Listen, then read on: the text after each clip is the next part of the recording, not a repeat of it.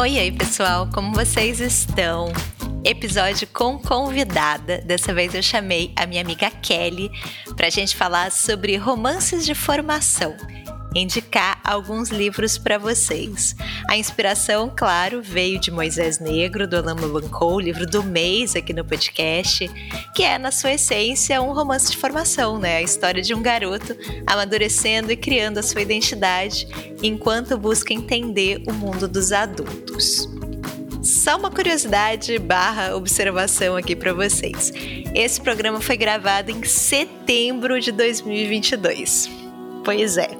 Ele passou longos meses na gaveta. O episódio ia ser par de um programa que eu estava escrevendo na época sobre um livro do Zimbábue. Vieram as eleições, eu fiquei mal, parei de escrever, de postar conteúdo e o episódio ficou guardado me esperando. Finalmente, agora ele sai para o mundo. Eu peço desculpas principalmente para Kelly, né, a convidada, minha amiga, que gravou e demorou tanto tempo para ver o resultado. Mas é isso, gente. Eu tô aqui tentando colocar tudo em dia. Só peço que vocês tenham paciência com nós duas, jovens, ainda esperançosas de ganhar as eleições no primeiro turno. Sabemos que isso não aconteceu, não é verdade? Mas estamos aqui. E só mais um recadinho rápido. O livro do mês do nosso clube de leitura é o Submissão do Michel Houellebecq, um autor da França. O encontro para a gente discutir o livro vai acontecer em 31 de março, uma sexta-feira, às 20 horas. É aberto e gratuito. Se você quiser participar desse encontro, é só mandar mensagem pelo Instagram, arroba abstração coletiva, ou por e-mail, contato arroba abstraçãocoletiva.com.br. Tiro, porrada e bomba esse livro, viu, gente? Certeza que a discussão vai ser animada. E lembrando, os livros que a gente lê para o clube viram episódios do podcast. Então, mês que vem a gente vai ter episódio do Submissão. E é isso. Espero que gostem do episódio.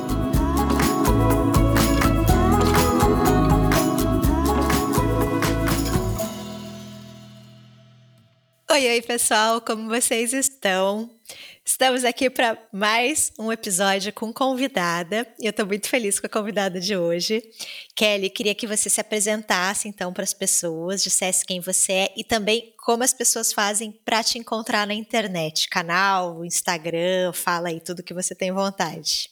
Lua, primeiramente, muito obrigada mais uma vez pelo convite. Poder falar de literatura é sempre uma alegria, né?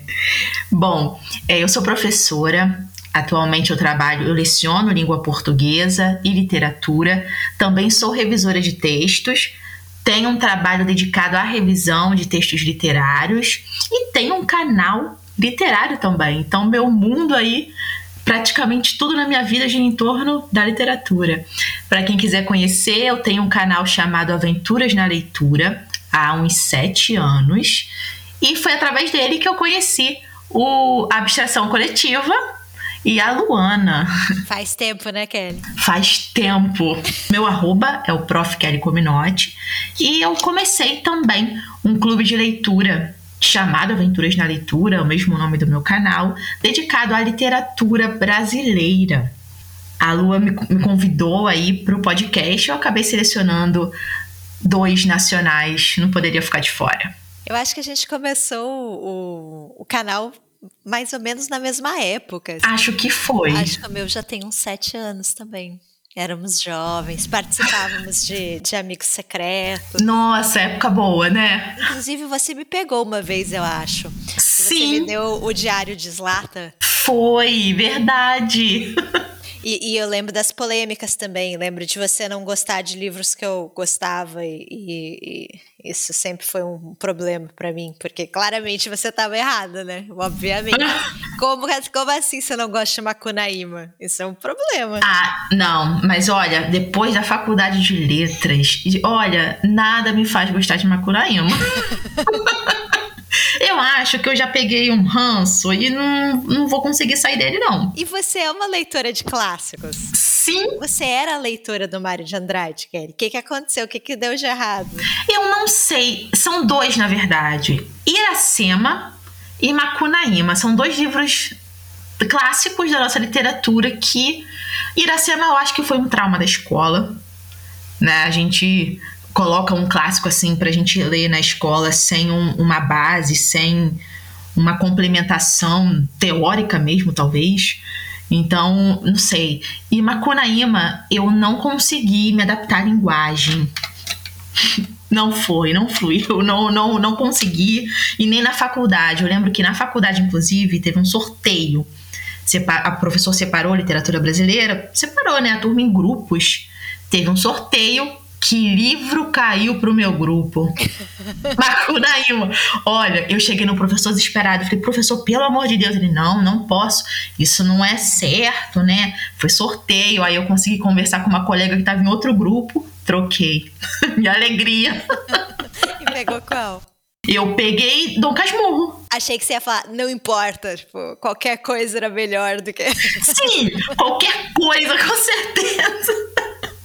Mas eu acabei, peguei, acabei pegando o Machado de Assis, maravilhoso. E você tá dando aula para que turmas, Kelly? Agora é sexto ano. Então, eu tenho uma longa jornada aí com o primeiro segmento, né, de primeiro ao quinto ano, mas eu consegui agora conseguir um espaço aí depois de formada para dar aula de língua portuguesa. E a gente sempre acaba contextualizando e colocando literatura junto porque andam de mãos dadas, né? Legal. Acho que já podemos puxar aqui para o gancho, Kelly. Eu convidei a Kelly para a gente falar hoje sobre romances de formação. E, e, acho que seria legal a gente falar, né, conceitualizar um pouco o que seria o romance de formação. E isso não é muito fácil, né? Porque não. diferentes pessoas vão ter diferentes conceitos e definições aqui. Mas eu vou falar para mim o que, que, eu, o que, que eu considero romance de formação e aí você me corrige, fala qual é a sua ideia, tá? Perfeito. Para mim, o romance de formação é justamente isso, né? É o romance que trata da formação de um indivíduo. Então, um personagem jovem lidando com o mundo dos adultos e nesse processo, de alguma forma, entendendo os valores sociais e a cultura na qual ele está sendo inserido. Para mim seria mais ou menos nessa linha. Qual, qual, que é a sua definição de romance de formação, Kelly? Bom, você já chegou no, no ponto, né? É, eu acho que é, a gente é mais do que acompanhar um, uma jornada de um ser humano, né? A gente observa muito a questão, muitas vezes, do autoconhecimento, uh, a descoberta da própria história. Nos dois livros que a gente vai conversar que eu escolhi, tem muito essa questão da descoberta da, da, da, própria história, da história de vida, acompanhando esse desenvolvimento do personagem. O desenvolvimento que a gente fala no romance de formação, nem sempre em relação à idade, né? Mas também é, é mais em relação a esse autoconhecimento, né? Ao desenvolvimento pessoal. Então, acredito que é um, um um ramo da literatura que eu tenho muito interesse. E tem inclusive um vídeo lá no meu canal, que também é bem conhecido, onde eu falo um pouquinho sobre romance de formação e indico alguns livros que são romances de formação. Então, para quem quiser conferir, é só dar uma passadinha lá no Aventuras na Leitura, na playlist especial sobre alguns pontos teóricos da literatura. Que é uma playlist muito legal. E uma coisa que eu acho interessante também do romance de formação é que ele é uma tendência, né, um fenômeno relativamente moderno, né? Então, se a gente pensa na, ah, sei lá, nos heróis das epopeias clássicas, né, nos heróis dos romances de medievais, são sempre homens feitos, né? Homens adultos, maduros. Sim. Então, isso de você colocar como protagonista um jovem ou uma criança é algo relativamente moderno. Tanto que as pessoas costumam colocar como um marco inicial do romance de formação o livro do Os Anos de Aprendizado, né? Do Goethe, que é do finalzinho ali do século XVIII, quase já século XIX. Sim, e é uma coisa que chama muita atenção a gente pode ver diversos livros da, da, literatura estrangeira, mas eu acho muito importante a gente conhecer os da nossa literatura. Justamente a gente vai ver também que eu vou comentar aqui personagens que a gente acaba se identificando de certa forma com uma ambientação, um ambiente também que a gente conhece, é, histórias de vida que a gente pode se identificar. Então, acho bem interessante. Então, beleza. Então, acho que você pode fazer a primeira recomendação. Perfeito. Se joga. Foi um pouco difícil escolher só dois, mas logo que a Lua me convidou para falar sobre romance de formação, eu não poderia deixar de fora um livro que eu li já tem um tempo. É chamado Fazedor de Velhos, do Rodrigo Lacerda.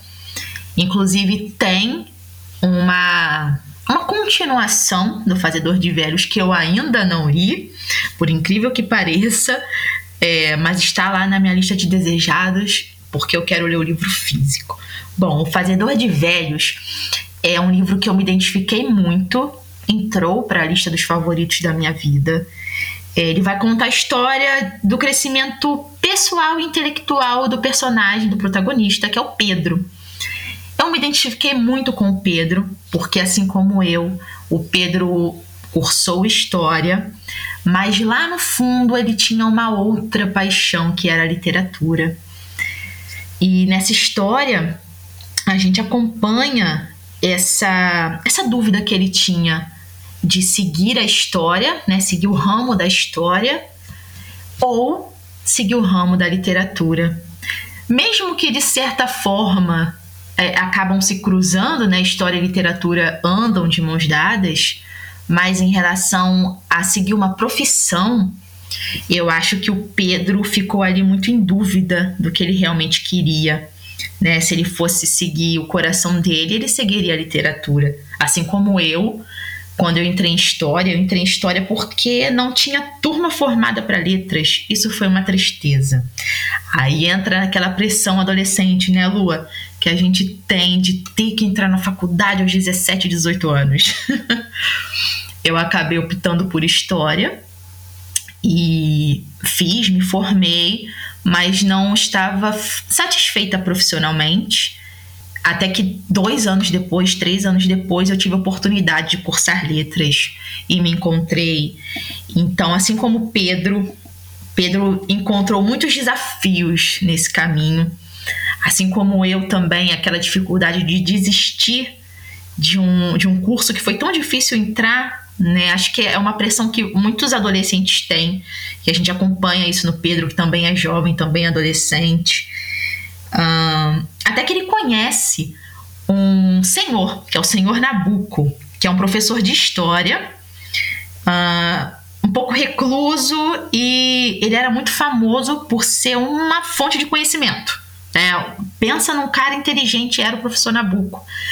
E me lembrou também um professor que eu tinha história, que eu até dizia que eu queria muito ter um pendrive para poder colocar na cabeça dele, para copiar todas as informações para mim, porque ele era muito inteligente.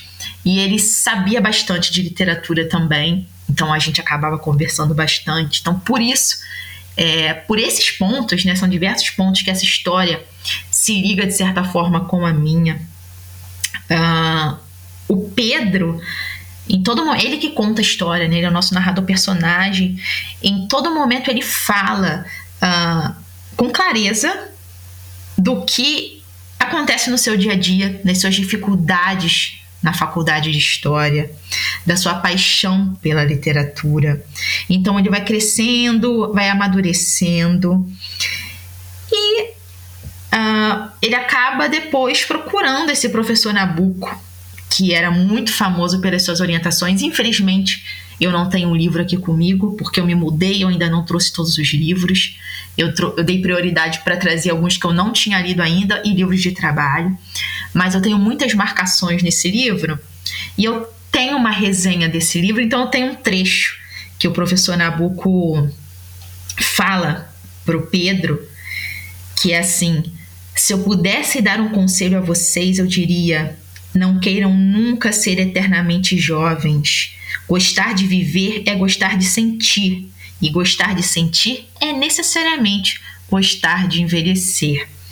Esse é um trecho que, um trecho que me marcou muito, porque fala justamente da questão, como a gente fala do romance de formação, que acompanha esse desenvolvimento, esse crescimento a gente precisa crescer, a gente precisa evoluir, a gente precisa se desenvolver intelectualmente, é, não só na parte física, mas na parte intelectual, uh, na parte pessoal. Então, esse livro tem tudo a ver com romance de formação, não só por formar o Pedro, mas por mostrar para gente como é importante a gente crescer dessa forma, né, em todos os sentidos. E tem outro trecho também bem interessante sobre o professor é, que como que ele mexia com a cabeça do Pedro com os seus questionamentos, né? O Pedro estava ali numa fase indecisa do que fazer da vida dele. É a fase que todo adolescente passa. É isso mesmo que eu quero para minha vida, né? Então, tem um trecho que diz assim: O professor tinha mesmo o poder de nos fazer pensar e de nos fazer sentir coisas estranhas, e conviver com ele dava a sensação de estar mais velho. Quando a gente fala em pessoa mais velha, a gente pensa automaticamente em pessoa madura, em pessoa com mais sabedoria, né? É, como diz meu pai, meu pai não tem faculdade, mas tem a faculdade da vida. Então, a gente, a gente vê, a gente consegue ver no, no professor Nabucco um exemplo de sabedoria. Ele foi fundamental para Pedro conseguir se encontrar. Eu sei que é um processo que pode levar muito tempo, como eu falei, aconteceu comigo. Demorou alguns anos para eu conseguir me encontrar. Hoje, eu ainda estou me encontrando aos 30 anos, descobrindo uma nova profissão. É, como eu falei, eu também trabalho com revisão de textos e eu me encontrei nessa área, então é um desenvolvimento muito grande que a gente tem durante a vida e não tem idade, né, para a gente continuar crescendo, se desenvolvendo, descobrindo coisas novas. Pelo contrário, acho que isso enriquece ainda mais a nossa vida, a nossa rotina. E eu aprendi muito isso com Pedro. É... E a gente tem também no meio disso tudo, é, esse desenvolvimento do Pedro como estudante, como profissional, como pessoa, a gente tem um romance no meio dessa história, que é do Pedro com a filhada do professor. Então eles acabam ali tendo uma ligação forte, ainda mais forte, ainda mais presente.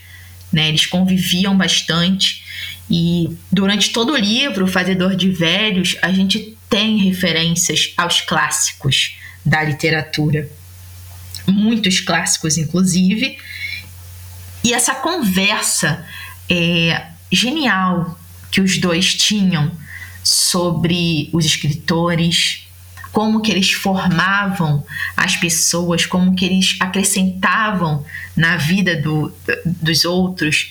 Então, acho que é um livro que é um livro para quem ama livros, Inclusive, acho que eu já indiquei esse livro em algum vídeo sobre livros que falam sobre livros, mas é um livro que é um romance de formação que vai falar sobre a jornada desse personagem em busca do autoconhecimento, em busca de uma profissão, em busca do que ele realmente gostava de fazer e queria seguir na vida dele.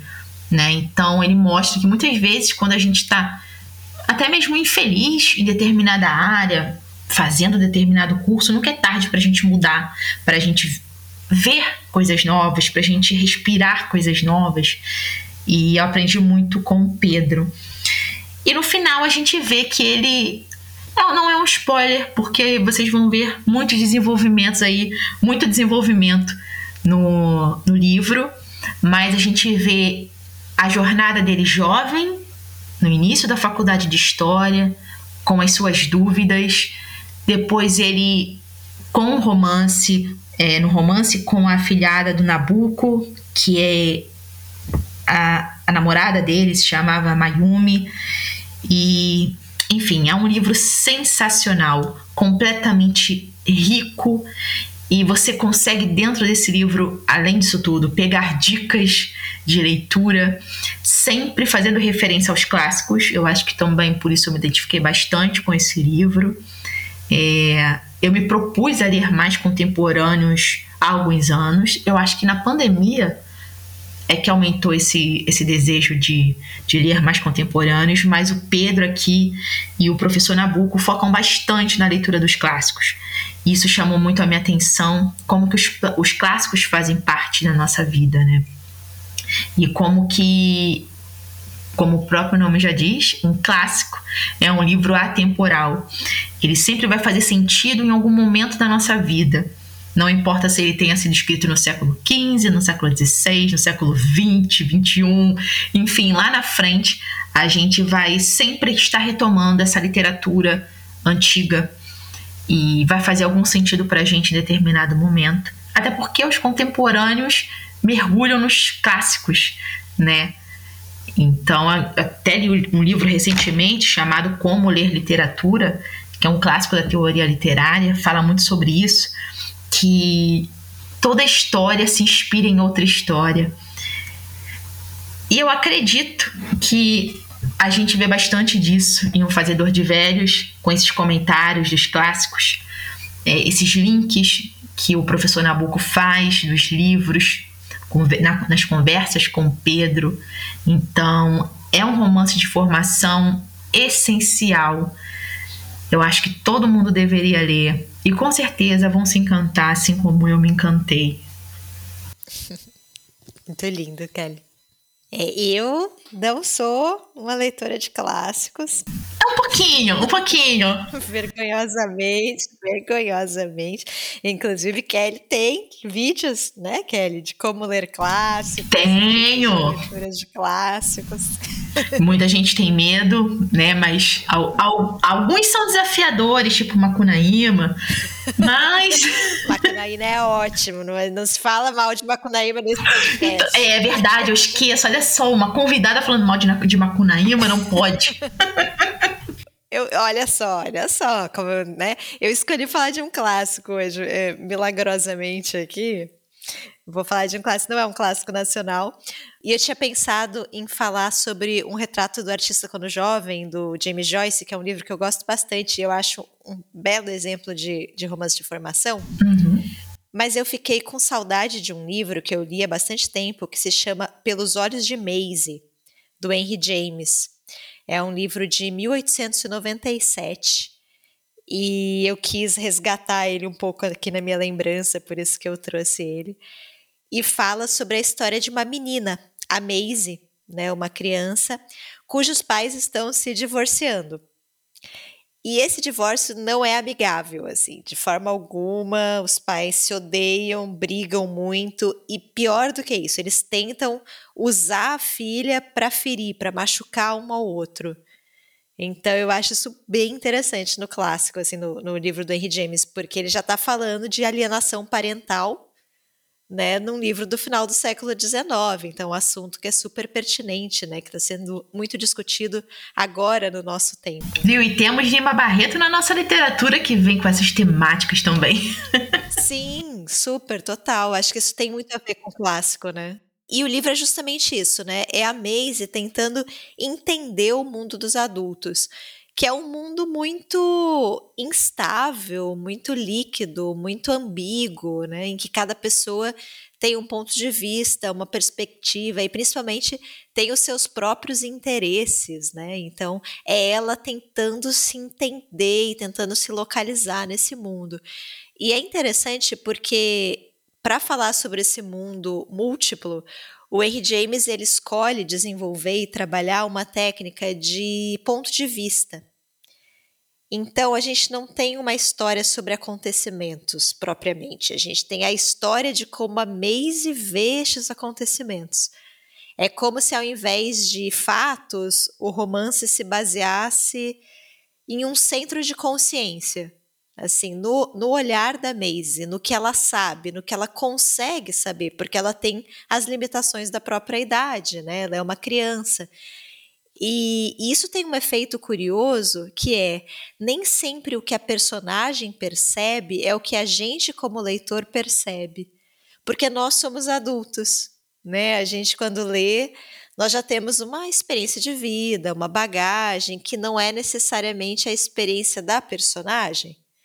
Então, por exemplo, tem uma cena que ela está passeando com o pai num parque e aí de repente ela vê a mãe de braços dados com outro homem, né? E a gente vê aquilo e a gente sabe que ela está com um amante, né? A gente já tem uma leitura. E a Maisie não necessariamente vê dessa forma? Talvez ela até saiba o que, que aquilo significa, porque ela não é uma criança ingênua, né? Ela não é uma criança boba. Mas ela tem ali uma necessidade de. Ah, de preservar a própria inocência e principalmente de preservar o carinho que ela tem pela mãe. Né? Então ela fantasia em cima daquela situação, ela se emociona, ela pensa que a mãe tem um amigo e que é ótimo que ela tem um amigo que goste da mãe, enfim, ela, ela tenta ver aquilo de uma perspectiva mais inocente. Né? Então tem sempre esse choque do que a criança vê, do que ela é capaz de perceber e do que nós como leitores percebemos, né? E o livro ele parece muito se concentrar justamente na formação da personagem, né? O que que a Maisie vai se tornar, né? O que que ela vai ser quando crescer? Porque assim claramente nenhum dos personagens do livro tá apto para lidar com a Maisie. Assim, ela, além dos pais, os pais vão se separar, depois vão se casar, então ela vai ter padrasto, madrasta, ela vai ter várias governantas ali, ela vai passando na mão de várias pessoas que nunca colocam os interesses dela em primeiro lugar, né? São pessoas que estão sempre privilegiando os próprios interesses. Né? Então você fica o tempo todo se perguntando se a Maisie vai conseguir. Primeiro, se ela é tão ingênua quanto ela parece, né? É, mas principalmente se ela vai conseguir manter essa ingenuidade, essa inocência, ou pelo contrário, se a formação dela, se o crescimento dela vai acontecer justamente quando ela se tornar mais maliciosa, né? Quando ela se tornar, é, de certa forma, tão vil quanto as, os personagens que rodeiam ela, né? E, e, o final do livro é um pouco ambíguo, assim, você não tem muita certeza do, do que aconteceu ali, de qual caminho que a Maisie tomou, e eu acho um ótimo final. Mas, enfim, assim, é um livro que, que eu gostei bastante quando eu li, eu acho que tem super isso, por isso que eu até citei ele primeiro, que a Kelly falou, né, de, de ser um, de ter essa atemporalidade, né? Você lê essas questões e parecem questões muito atuais, questões para serem discutidas nesse momento, e inclusive isso é tão verdade que tem uma adaptação para o cinema desse livro, uma adaptação, eu acho que é 2012, se não for é início dos anos 2010, que é com a Julianne Moore, maravilhosa, e é nos tempos atuais. Então ele pega essa história, né? É a história da Maisie mas ele joga no, no momento, no mundo contemporâneo, né, na sociedade atual. E a história funciona, né, e você tem ali ainda a história se desenrolando. E eu sempre acho isso muito, muito interessante. Assim, o filme é ótimo também, então fica a recomendação do livro, do clássico, mas se você tiver com medo e tal, tem um filme também que, que é legal e dá para conhecer a história. Então fica a recomendação aqui da, das duas obras, pelos Olhos de Maisie, do Henry James, e o filme também Pelos Olhos de Maisie. Adorei a dica. Você sempre vindo com dicas de livros que eu nunca ouvi falar. Sério, tem alguns livros que você indicou que tá na minha lista já tem um tempinho. Eu não lembro qual é o título, eu sei que é, é Os Trovões de alguma coisa. Ah, é os, os, tambores da chuva, talvez? Os tambores da chuva. Isso aí, eu sabia que tinha chuva no meio. Caramba! Você falou tão bem desse livro que eu tive que anotar na minha lista. Mas é tão difícil de achar, não é? É. É, uma especialidade, né, Kelly? Indicar livros que ninguém vai achar é tipo um talento, assim. É, é um talento. Mas não é muito bom, porque aí eu vou ficar na vontade, né? É um livro do, do, do, meu autor favorito. Eu tenho alguns autores favoritos que estão todos empatados em primeiro lugar, e, e é isso. Mas é de um autor chamado Ismael Kadaré, que é um autor albanês. Olha só! E, e ele é ótimo. E, é, e assim, é, ainda falando sobre essa questão de clássicos e, e, de atemporalidade, eu sei que o foco do podcast não é esse, mas ele tem um livro que é bem famoso e, e acho que é um jovem clássico, digamos, apesar dele ser um autor contemporâneo, que é o Abril Despedaçado. Abril Despedaçado é um livro que fala que se passa na Albânia, fala sobre uma rusga ali entre irmãos, uma história bem característica ali daquela região.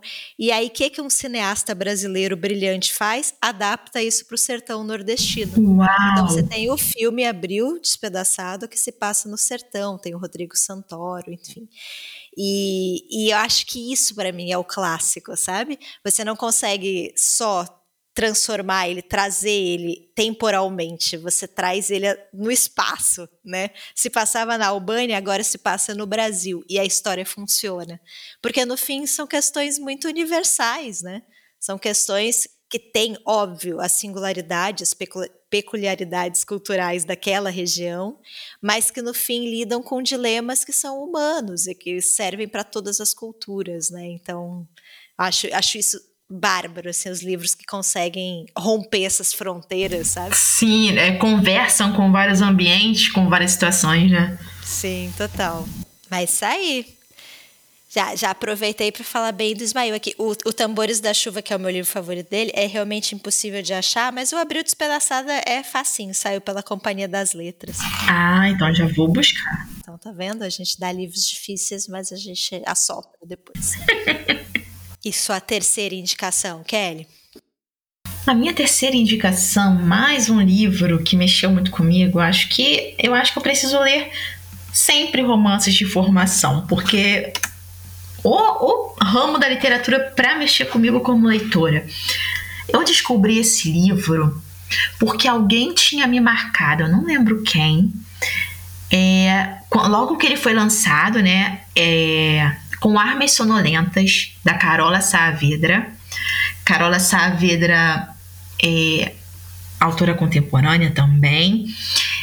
E alguém me marcou no lançamento desse livro já tem uns anos, porque a autora se inspirou no poema Primer Sueño, da Sora Juana Inês de la Cruz.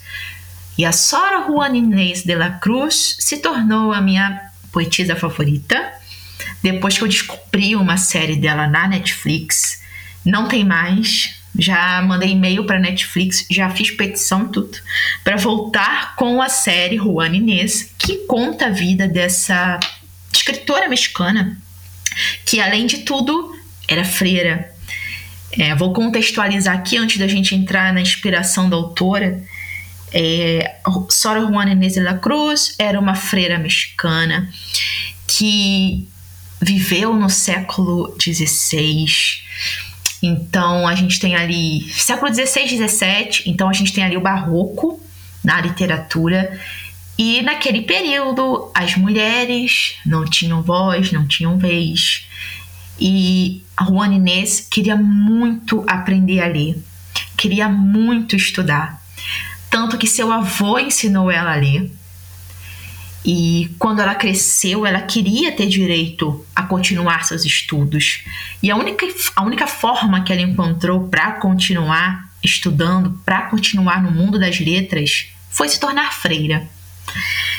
E suas obras são bem peculiares, inclusive eu tenho até dois versos tatuados de um poema dela que eu gosto muito, que foi um dos primeiros que eu li, o, poema chamado Fingamos que sou feliz, né? Finjamos que sou feliz. E ela então falava muito sobre o amor. Né? Ela tinha os poemas dela sobre religião, né, de cunho religioso, mas ela sempre falava do amor. E é muito é muito não vou falar estranho, mas é diferente você ver né, uma freira do século 16, 17, escrever sobre o amor entre duas pessoas. Né? Não o amor uh, fraternal somente, mas o amor entre duas pessoas. Então, a partir daí eu comecei a, a ler, a conhecer as obras dela. Foi tema do meu TCC da Faculdade de Letras também, porque eu gosto muito de estudar. Isso é por conta própria também. Tive a chance de estudar para o meu TCC, pesquisar para escrever meu TCC, mas eu gosto muito de ler obras e estudar freiras que foram escritoras. A gente tem isso na contemporaneidade também com a Maria Valéria Rezende, né? Maravilhosa. Sou Sim. apaixonada por essa mulher. Nossa Senhora. Quero muito conhecê-la pessoalmente. Ah, eu já conheci, ela é ótima. Você precisa conhecer. Ah, eu quero. Eu quero muito. Eu quero primeiro ter um livro físico dela. Eu só li e-book. Eu quero ter um livro físico para ter um autógrafo. Você sabe, desculpa, desculpa, amiga, te interromper, mas você sabe, eu fui num evento com ela uma vez, e aí era um evento bem pequenininho, assim, tinha pouca gente, e eu tava sentada bem na primeira fila, ela tava numa cadeirinha, assim, na frente de mim. E aí toda hora ela olhava para mim e falava assim: Eu tô bem, eu tô bonita, eu tô, tô, tô, bem, tô bem. Eu falava: Tá, tá bem, tá linda. Daqui a pouco ela, mas tô bem mesmo, tô bem mesmo. Aí eu falei: Tá, tá bem. Aí no final do, do evento eu fui lá pedir autógrafo, aí ela olhou para mim e falou: Sabe o que, que é? Eu comprei esse vestido na Shein. ah, não! E aí eu tô um pouco insegura, mas ele ficou bem em mim, não ficou? Maravilhosa. Ai, ela é muito rainha, gente. Nossa, que pessoa maravilhosa. Tá aí um, uma escritora que eu queria muito conhecer. Dois, na verdade. Ela e o Frei Beto. Ai, o Frei Beto eu conheço também, amiga. Ah, meu Deus! Então você já venceu na vida. Eu já venci. Autor do Batismo de Sangue, né? Livro sensacional Sim. sobre a ditadura que foi outro, outro ramo e outro livro que fez eu escrever uma TCC de história. Tá vendo aí que eu, eu sempre tô nessa parte aí é, meio religiosa para mostrar que a religião não precisa ser aquilo que as pessoas falam, né? A gente pode ter uma noção da vida muito diferente, muito real, né? Refletir sobre as coisas da vida. Então, Frei Beto tem uma história aí de sofrimento e luta na ditadura militar.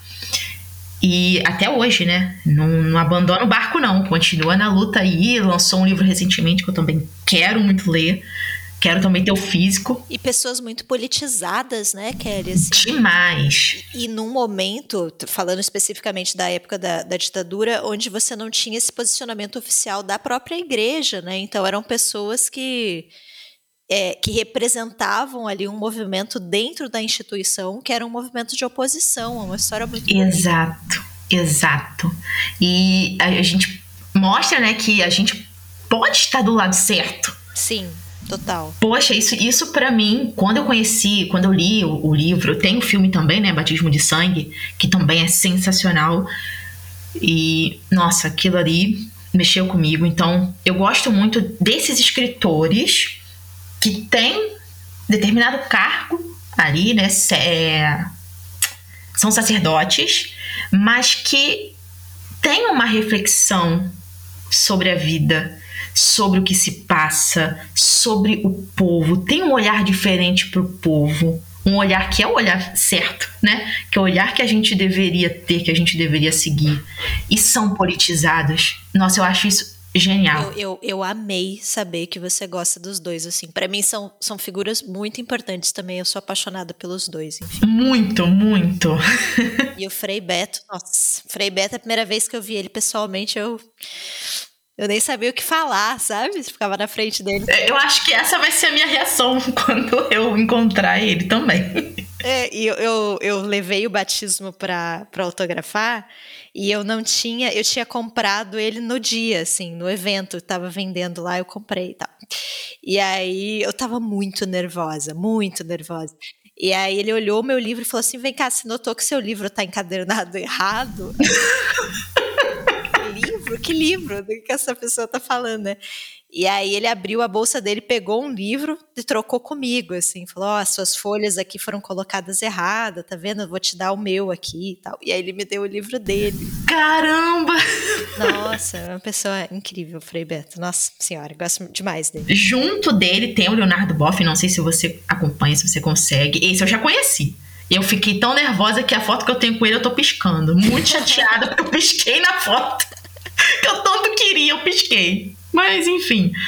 É, então, a Sor Juana Inês de la Cruz, lá no século XVII, já tinha esse pensamento politizado, é, já lutava pelo direito da mulher na sociedade. Então, eu conheci a história dela através dessa série da Netflix, e depois disso eu comecei a buscar coisas sobre ela. Infelizmente a gente não tem muita coisa no Brasil sobre ela, a gente não tem livro traduzido. A gente tem uma biografia do Octávio Paz, que a Ubu é, traduziu recentemente, lançou. Recentemente não, já tem uns três anos, talvez. Mas dela mesma a gente vai encontrar muita coisa em espanhol. Então, eu até quando eu comprei o livro para para fazer meu TCC, um livro, uma obra dela mesmo, eu foi compra internacional. Então, Demorou um pouquinho para chegar, mas valeu a pena. E esse livro, com Armas Sonolentas, da Carola Saavedra, ela se inspirou no poema Primeiro Sueño, da Sora Juana Inês de la Cruz. E tem todo um, um, contexto aí. Como eu falei, a Juana Inês falava muito da mulher também nas suas poesias. É, do ser mulher, falava não somente das poesias românticas, mas do ser mulher. É, e julgar. E tem um, um poema que é genial, acho que é Hombres Nécios, que ela critica a questão do homem sem usar a palavra machismo, que já não, é, não, não tinha naquela época esse termo, né? Mas toda, tudo que ela fala na, na poesia mostra uma crítica à sociedade patriarcal. E, poxa, no século, a gente tá falando do século XVI e XVII, é que a gente tava falando de novo dos clássicos, né? Que tem clássicos que sempre uh, traziam temas que não eram da época, que eram chocantes, vamos dizer assim, para época. E eu gostei muito da ideia da Carola Saavedra de resgatar esse, esse poema. Então vocês podem pesquisar, tá em espanhol, é gigantesco. É quase um livro o poema. Parece o, o Beowulf também, que é um clássico da literatura inglesa, que é um poema gigantesco que parece um livro. Mas, enfim. Uh, com Armas Sonolentas vai trazer a história de três mulheres. Então a gente tem a Ana, a Mike e a avó. Essa avó não tem nome. Então, o tempo todo, quando a gente conhece, é a avó. O livro é dividido em três partes, que eu, gosto, eu gostei muito é, de separar essas histórias que no final acabam se linkando. Sem spoiler aqui, mas elas têm certa ligação. Essas três personagens vão ter certa ligação e a gente vai descobrindo no decorrer do livro. Por que, que, é romance de formação? Aqui a gente tem, aqui sim, a gente também acompanha essas personagens quando crianças que vão se desenvolvendo, com exceção da avó, não, da avó, minto. Da avó a gente também tem história dela jovem. Mas a gente tem a história das, de personagens que são crianças, que vão crescendo. E chegamos no ponto principal do livro, que é a maternidade. Então, é um livro que vai falar sobre essas três mulheres que são ligadas pela maternidade. A gente acompanha a história da Ana, que é uma atriz em busca de fama. Ela queria ser famosa a todo custo, morava no Rio de Janeiro até que conheceu um alemão. Conheceu esse alemão, foi para a Alemanha na expectativa, na falsa esperança que ele deu a ela de fazer ela uma atriz de sucesso na Alemanha. Ela não sabia falar alemão e caiu de paraquedas na Alemanha. Ela viu ali um, um relacionamento, ela viveu um relacionamento tóxico, porque por inúmeros motivos, mas uh, um deles é que o marido não ligava para ela, não acreditava nela. No final das contas, ele iludiu ela aqui no Rio de Janeiro e acabou levando ela para a Alemanha. E ela ali ficou sem conhecer ninguém, sozinha e fica grávida. E a gente acompanha esse processo da maternidade da Ana, que não foi fácil. É, a gente acompanha depois que ela vira mãe, né? Que ela. A gente acompanha ela quando ela tem o filho, a gente descobre o que ela faz com esse filho. Não quero entrar em detalhes para não dar spoiler, mas é uma história bem forte, bem comovente, que faz a gente refletir sobre muitas coisas. E enfim, ela acaba voltando para o Brasil. E a gente vai ter ali o, o link dela com as outras personagens, a ligação dela com as outras personagens. Quando a gente conhece a história de Ana, depois vem a história da Mike, que é uma jovem alemã que vive com os pais em Berlim que ela decide estudar português, contrariando a vontade dos pais. Ela quer estudar português, ela quer dar aula de português. E tem um motivo dela querer estudar português. E a gente vai acompanhando ela nessa jornada também. a questão dela com a maternidade é em relação a ela como filha também. Então, a gente sabe que ela ela tem uma vida que não é a que ela imaginava que era. Ela vai descobrindo quem ela é aos poucos. Mais um romance, mais uma característica, um traço do romance de formação aí, né? Ela vai se descobrindo aos poucos, então a gente acompanha essa jornada dela. Até que a gente chega na avó. A avó é a última parte do livro, é a última personagem que a gente conhece e que faz todo sentido a gente conhecer no final, porque a gente vai entender a história da Mike e da Ana. A avó começa a contar a história da vida dela, desde a infância até o momento que ela cresce. Ela nasceu em Minas Gerais, foi morar no Rio de Janeiro, foi abusada sexualmente e engravidou. E a partir de mais uma história envolvendo maternidade, a gente descobre coisas das outras personagens.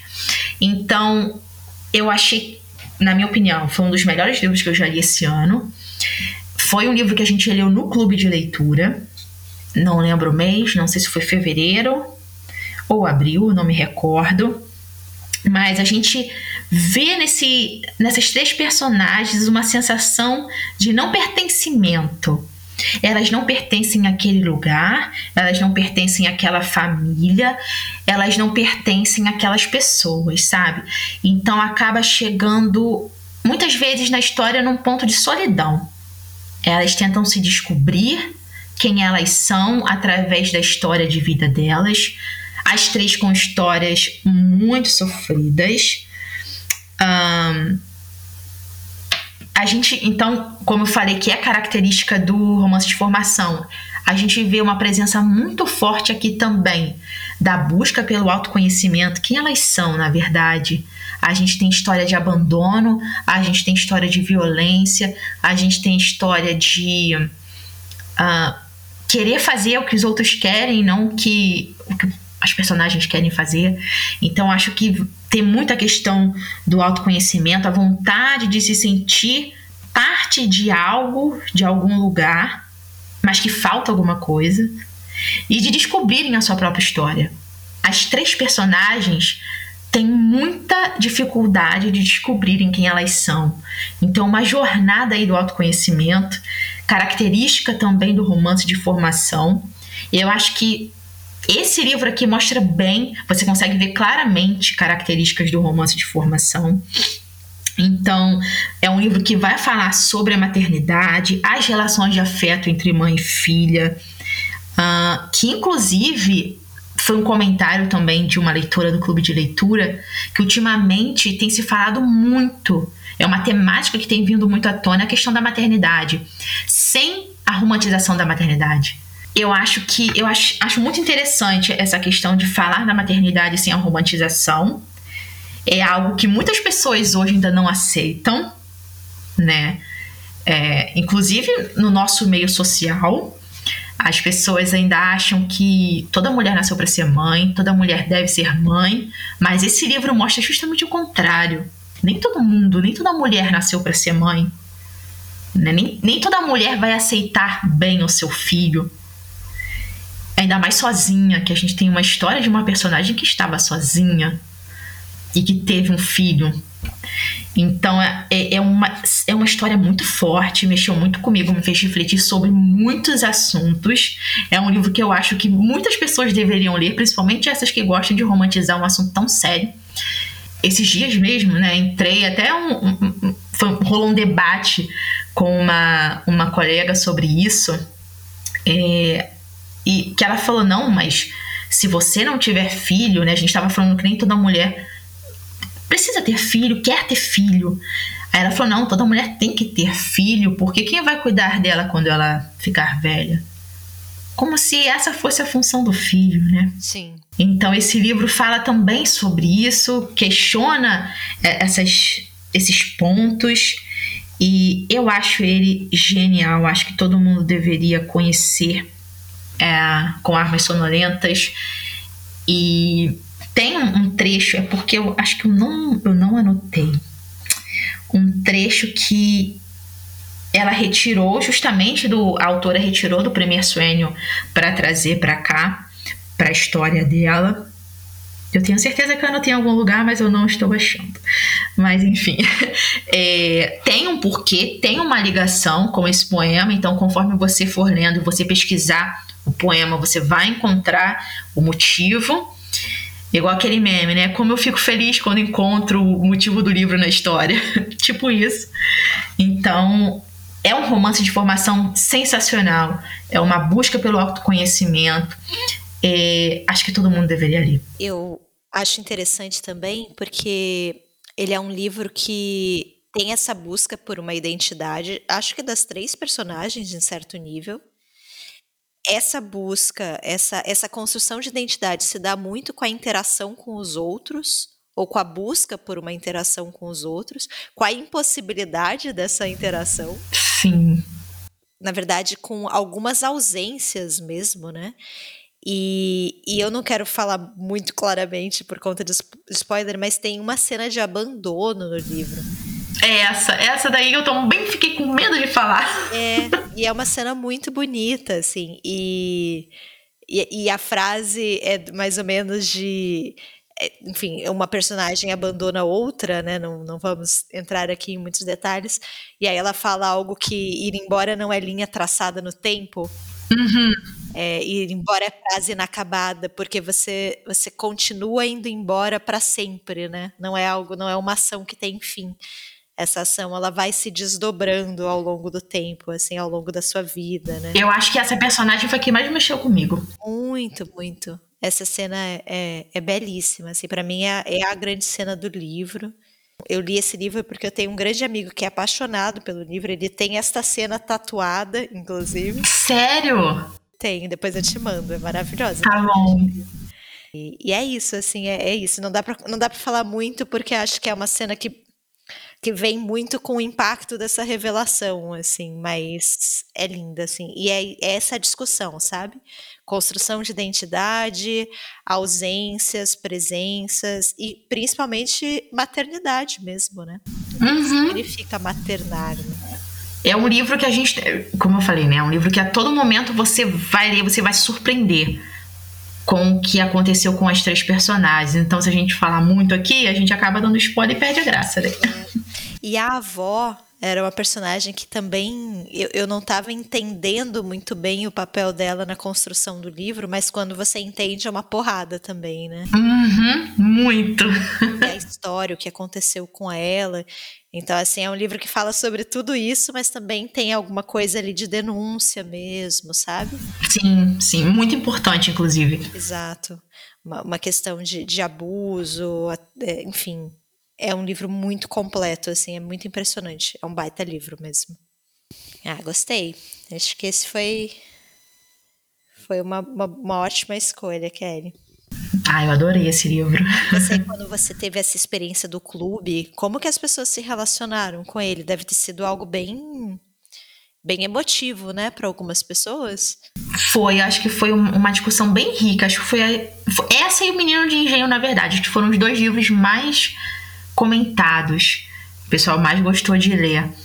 É, e a gente caiu realmente nesses assuntos que eu comentei aqui. É, algumas pessoas questionaram alguns, é, alguns pontos, né? Levantaram alguns pontos interessantes também sobre a maternidade. Deram até exemplos de pessoas conhecidas que tiveram algumas semelhanças ali com a história, né? Não tem como a gente falar, mas trouxeram exemplos, porque é um, esse livro você consegue imaginar, poxa, pode realmente ter acontecido. Né? Então acho que mexeu bastante com o pessoal do clube. Essa é uma autora que eu quero conhecer pessoalmente ainda. Eu, eu também. Bom, vou para minha quarta indicação aqui, na verdade, minha segunda, né? A quarta indicação, fora, fora os, os 25 livros extras que a gente já falou aqui. Né? Sim. Mas, vamos lá. Eu quis, como antes eu falei de um livro mais clássico, né, mais antigo, eu quis fazer um, um, uma virada aqui, falar de um livro contemporâneo, e queria que fosse de autoria feminina. esses foram os meus critérios aqui. E aí eu resolvi, né, para honrar aqui a tradição levantada pela Kelly, falar de um livro impossível de achar. Já tô, né? Desculpa, sociedade, população brasileira aqui. Mas assim, mesmo assim, eu vou passar pano para mim mesma, eu vou falar mesmo assim, porque às vezes é uma autora nova, né, que você conhece, você não acha esse livro, mas talvez você ache outro dela, né? Então, acho que, acho que vale a pena. E assim, eu, esses livros esquisitos que eu, que eu leio às vezes é muito livro de biblioteca também, né? Então, às vezes, vale dar uma pesquisada também, né? Tá fora de catálogo, mas se encontra em alguma biblioteca. Enfim. Sebo, né? Sebo, exatamente. Mas vamos lá. O livro se chama Os Teclados, é de uma autora chamada Teolinda Gersão. Ah, eu conheço a autora. Você conhece? Já leu alguma coisa dela? Não, mas já li a biografia só. Ai, que legal! Mas quero conhecer a, a, a, a obra dela. Esse livro, se eu não me engano, é de 99. Deixa eu confirmar aqui. 99, isso mesmo. Então é um livro bem recente. E fala sobre uma menina, a Júlia, que ela gosta muito de música, por isso que o livro se chama Os Teclados. A Júlia, ela vive num ambiente muito caótico, assim, numa família desestruturada, e, e a música é a forma como ela dá sentido para o mundo. Desde cedo, a Júlia ela percebe que existe uma lógica, né, um sentido, uma clareza na música que, que interessa muito a ela. Né? E, e aí é bem interessante porque ela vai encontrando várias pessoas pelo caminho, né, ao longo da sua jornada, essa construção de identidade que se dá muito através do contato com outras pessoas e muito em contato com professores, que eu acho que a, a Kelly até comentou num, numa indicação anterior, mas isso também é um pouco característica do romance de formação, né? É, essa presença de professores. Sim, bastante. Isso, isso, é, isso é algo comum nesse tipo de literatura. E alguns professores vão ser bons, outros vão ser maus, né? Então ela tem, por exemplo, o tio Otávio, que é o primeiro professor dela de música, é, o crescimento dela e a construção da identidade dela se dá muito através do confronto. Então são personagens que são muito diferentes e eles brigam por tudo, né? Por coisas muito pequenas, tipo ela gosta de Mozart, ele gosta de Beethoven, sabe? Mas brigam por coisas maiores, também questões mais sérias, familiares, mas enfim, é uma relação que se constrói muito a partir do conflito. E tem outros professores que a construção se dá através do afeto. Então ela tem um professor que ela gosta muito, que é o Paulrinha, e, e, que vai, vai, vai ter uma outra nuance né, dessa questão de professor, aluno, né, o, o que ele ensina para ela. Então é uma relação uma relação muito bonita. E em determinado momento ela descobre um outro tipo de teclado que acaba interessando para ela, que é o teclado do computador. E ela vai se interessar, além de música, também por escrita. E aí ela vai pensar muito em como a arte é, na verdade, uma forma de expressão, né? A forma ela te ajuda a existir, a resistir em um mundo muito fragmentado, né, um mundo em colapso, mas também é uma forma de você se conectar com outras pessoas, de você interagir com os outros. Né? Então também é algo que ela, que ela vai pensar muito, a relação dela própria com a arte. Então eu acho um livro lindo, assim, é um dos meus livros favoritos. Eu acho que tem tudo isso, assim, tem uma, uma menina, né, a gente tem um ponto de vista é, de uma mulher aqui em formação, né, mas de uma menina criando a sua identidade, entendendo o seu papel no mundo, entendendo o seu papel naquela família, mas também na escola, né, no, no, no ambiente externo, e também essa, é, é um livro que fala sobre arte, né, e a nossa relação com a arte. Então, fica a recomendação, assim. E é muito interessante porque a gente vê ela em momentos diferentes, sabe? Então, a gente vê ela pequenininha, a gente vê ela um pouco maior. E aí, quando ela é pequenininha, ela tem pensamentos muito infantis. Por exemplo, ela vai num circo e aí ela vê trapezistas e ela fica apavorada com aqueles trapezistas. E ela pensa que se ela parar de olhar, os trapezistas vão cair. Então é o olhar que sustenta eles, né? Que é uma lógica muito infantil. Eu fazia essas coisas quando eu era criança, né? Eu também. Tinha, tinha, essas apostas que a gente faz com a gente mesmo, né? Se você conseguir atravessar a rua sem respirar ou qualquer coisa do tipo, alguma Sim. coisa vai acontecer, né? Então, é, essa, essa lógica muito, muito infantil de se colocar num centro, né? As coisas existem ali porque de alguma forma você está mantendo aquilo em funcionamento, né? E o que vai acontecendo à medida que ela vai amadurecendo mesmo, e ela vai vendo que o mundo é muito maior do que a própria perspectiva, né? Existe muito mais coisas acontecendo que não dependem totalmente dela, né? Na verdade, não dependem nem um pouco.